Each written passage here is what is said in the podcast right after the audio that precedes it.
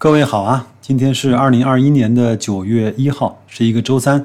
我相信听到我节目啊，家里面很多有孩子的朋友，今天都已经开始高高兴兴的回到学校去了啊。在南京呢，因为疫情的影响，小学和初中啊，大概还要再上两星期左右的网课，才能够看情况正式的返校和开学。这一期呢，依然是我们的复听值得的系列节目啊。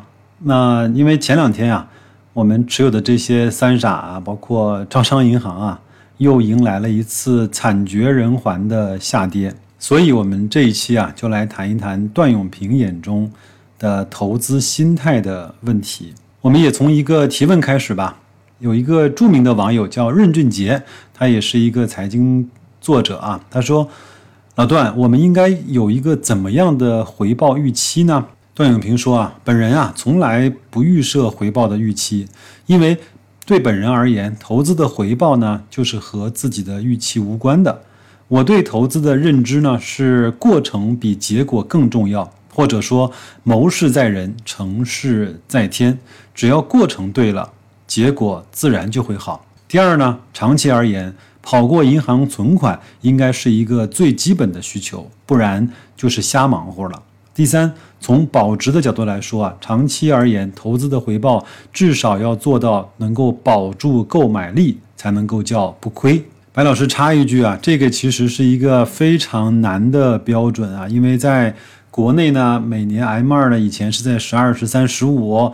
那这几年呢，因为国家在控制货币的发行总量，那基本上也在八到九左右，所以你每年要至少获得百分之八的收益，才能够保证你的购买力在若干年之后是不下滑的。这个是一个挺不容易的回报率，对吧？所以有个结论呢，就是我们一定要去做投资，要不然我们的钱呢就会被每年发的 M 二呢所去吞噬。但是呢。取得那个比较稳定、持续的八到十二的收益呢，又是一个非常非常艰难的事情。你说这是不是一件很矛盾的事情呢？有一个网友呢接着提问啊，他说：“作为普通人，我想在未来的三十年内大概率持续获得百分之十到十五的年化收益，请问段老师，最佳的策略是什么呢？”我们听到这个问题之后呢，也可以问问我们自己。你来到这个市场，你是来赚钱的吗？你想要每年赚多少钱从这个市场？另外，你准备用如何的路径来去实现你的赚钱的规划？段永平的回答呢也很精彩啊，他说好像没有一个绝对把握能够有百分之十以上的年化回报，不然全世界的钱都会去那里的。老段说，我给你讲一个特别有意思的事实啊。如果一个人真正对一家公司理解，他难道会去选那个回报低的投资方法吗？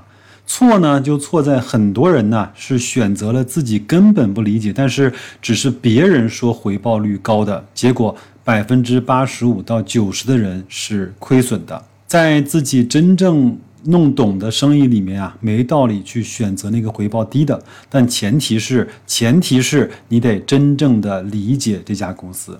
每个人都能理解的生意呢，就是把钱放在银行投资啊，只是很少人能够理解的，所以呢，大部分的人还是不碰为妙。白老师看到这儿呢，我自己斗胆啊，在纸上写了写，对于一般人来说，最好的投资的方法，可能能够获得每年百分之八到十二的收益，就是指数投资，这是第一步。第二个呢？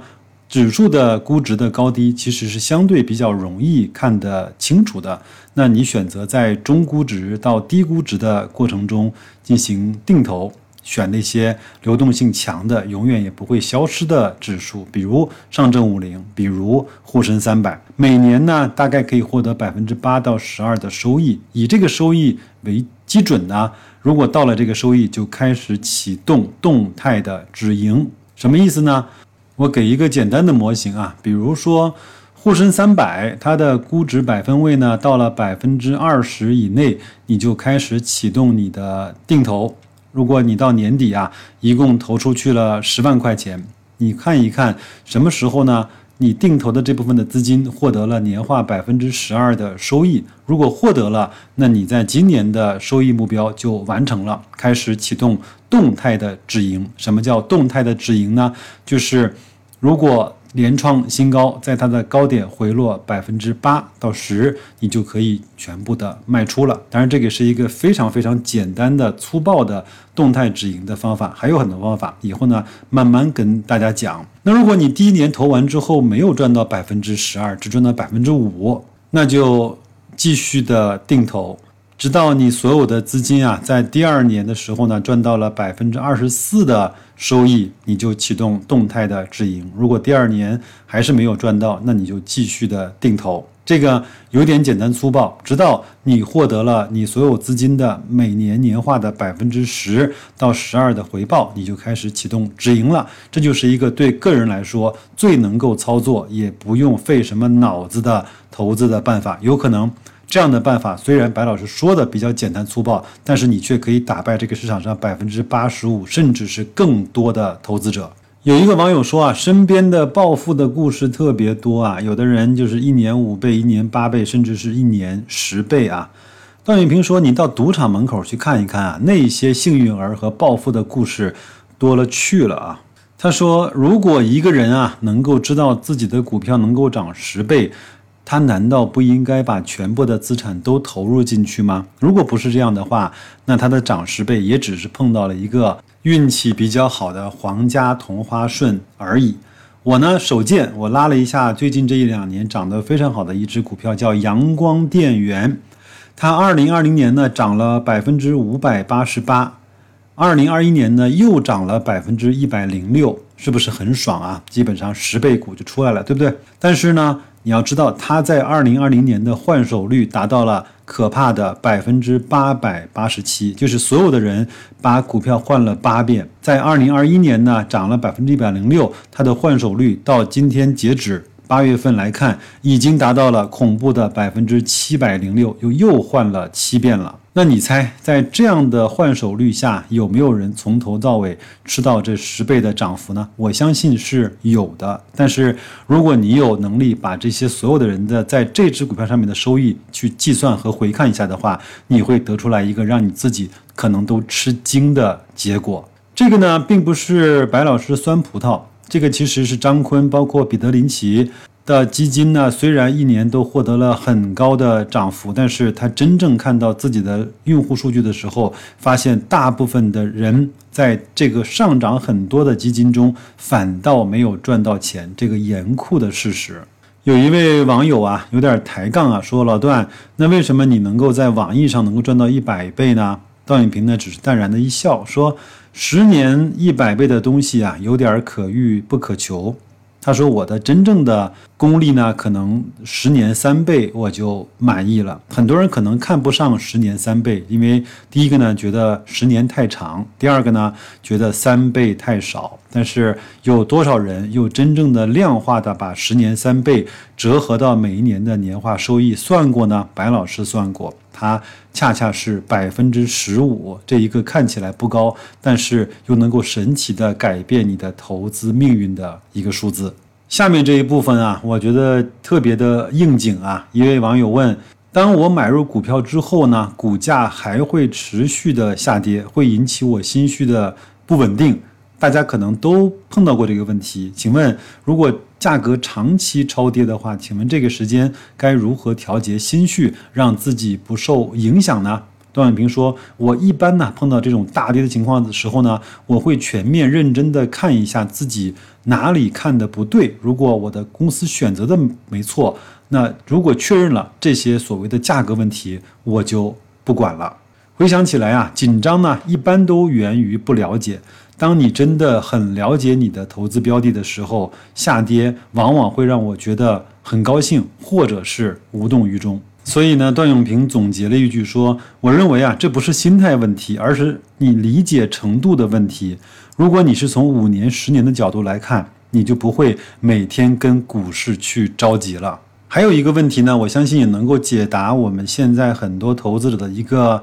小苦恼吧？他说：“老段啊，我总是会去看我买入的相关公司的各种各样的新闻，因为这个市场的变化太快了，我怕我如果几天不看的话，可能会错过那些重要的新闻。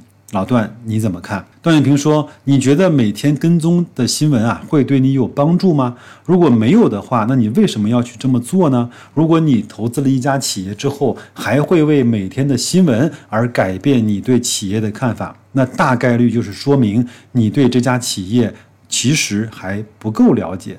当然，你根据每天的新闻呢去做事情，那可能是交易员，基本上。”你那样做的话会很累，而且不太赚钱。另外呢，关心和跟踪是有点不一样的。关心呢是一个享受的过程。最后呢，有一个灵魂的问题啊，老段说：“你猜到底是你有钱没有投资的标的，你更难受呢，还是你有投资的标的，但是你已经没有钱去买它会更痛苦呢？”各位仔细想一想。段永平说：“巴菲特给出了他的答案。他说，当我的钱比我的主意多的时候，这个对我来说是最难的事情。就连股神前面刚刚过过生日啊，他都很难去做到手里有钱而不去乱投。那更何况我们这些普通人呢？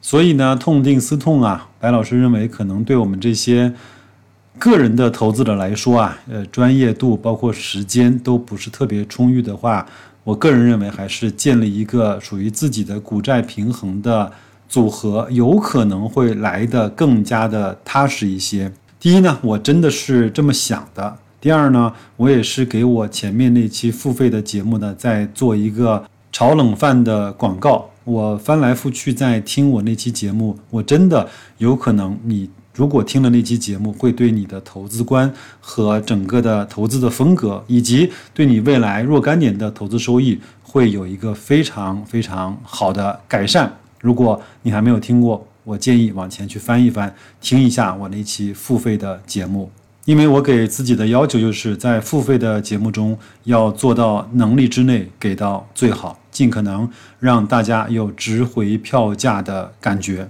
那就这样吧，祝各位投资愉快，工作顺利，再见。